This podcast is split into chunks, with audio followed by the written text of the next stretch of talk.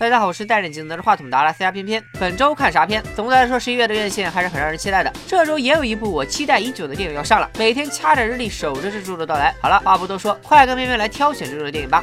《无敌破坏王二》大闹互联网。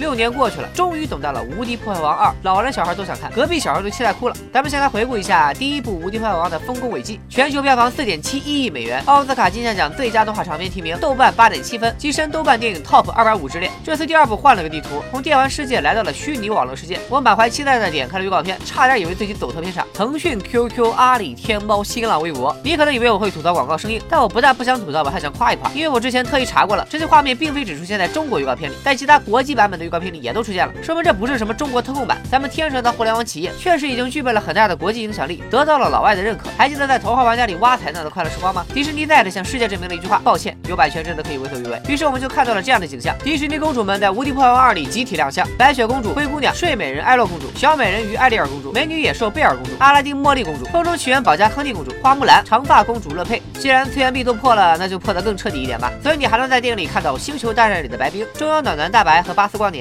还有手里拿着自制的爪爪。冰淇淋的尼克，《无敌破坏王二》的剧情还是有保障的，导演还是第一部的导演瑞奇摩尔，这哥们还是疯狂动物城的导演之一，辛普森一家系列和飞出个未来系列也都有参与，国内外几乎同时上映，外网已经有了一些口碑评价，IMDB 八点五分，可以说是很不错的分数了，烂番茄有百分之九十三的新鲜度，观众期待指数达到了百分之九十七。综上所述，我找不到任何不去电影院看这部电影的理由。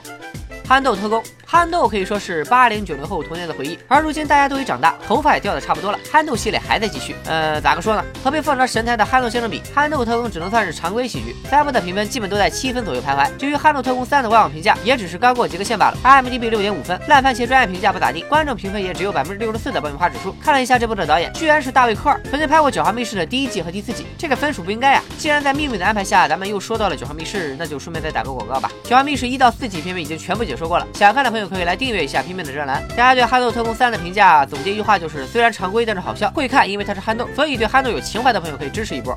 克隆人，克隆人是基努里维斯主演的新电影，讲的是男主在一场车祸中失去了妻子和孩子，在科学家的帮助下，通过克隆人复活家人的故事。其实，在九十年代，基努里维斯有过一个叫詹妮弗·西蒙的女朋友。一九九九年，怀孕的西蒙因过度吸食毒品，导致他俩的女儿胎死腹中。二零零一年，西蒙发生车祸去世。人生如戏，不过如此。也不知道基努里维斯在拍摄时会不会想起什么。看了下他近几年的作品，怎么感觉他选片的水准有所？下降就没有一部上六分的。本来有点担心克隆人的质量，直到我看到了这个，哎，现在更担心了。虽说现在中国公映，到了二零一九年才能到欧洲，但是现在外网已经有了评分，IMDB 六点零分。就算评分制度和评分人数不同，国内外的评分也基本保持在差不多的水平。克隆人不仅让我有些犹豫，所以还是再观望一下吧。